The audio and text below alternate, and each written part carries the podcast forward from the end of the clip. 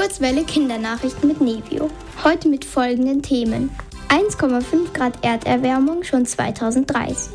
Neue Regelung für Corona-Schnelltests und Flugsaurierfund in Australien. Genf. Die Erde wird sich bei der derzeitigen Entwicklung bereits gegen 2030 um 1,5 Grad erwärmen, also zehn Jahre früher als bisher angenommen. Das geht aus dem Bericht des Weltklimarats IPCC hervor. Verglichen wurden die jetzigen Werte mit denen aus dem 19. Jahrhundert. Laut dem Bericht werde es in Zukunft auch häufiger zu klimabedingten Naturkatastrophen kommen. Also zum Beispiel zu Hitzewellen und starken Stürmen. KlimaexpertInnen kommen zu dem Schluss, dass die Erderwärmung seit dem 19. Jahrhundert fast vollständig auf den Menschen zurückzuführen sei. Viele Länder, auch Deutschland, setzen sich das Ziel, die Erderwärmung möglichst auf 1,5 Grad zu begrenzen.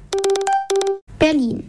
Ab dem 11. Oktober gibt es nicht mehr für alle Menschen in Deutschland kostenlose Corona-Schnelltests. Das beschlossen Kanzlerin Angela Merkel und die Ministerpräsidentinnen der Bundesländer am Dienstag. Menschen, die sich nicht impfen lassen möchten, müssen sich künftig auf mehr Testpflichten einstellen. Wer zum Beispiel einen Corona-Test für einen Restaurantbesuch braucht und nicht geimpft oder genesen ist, muss diesen dann selber zahlen.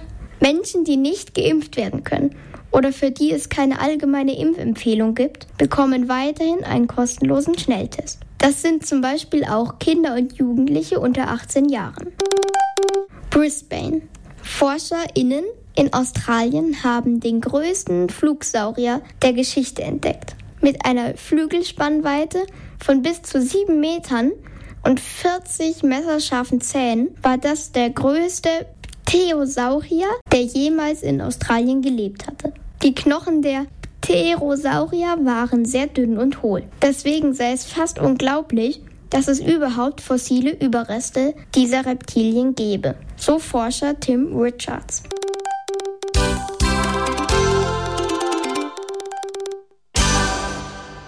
Die gute Nachricht. In Saudi-Arabien gibt es jetzt ein Fußballnationalteam der Frauen. Für das Land ist das ein großer Schritt.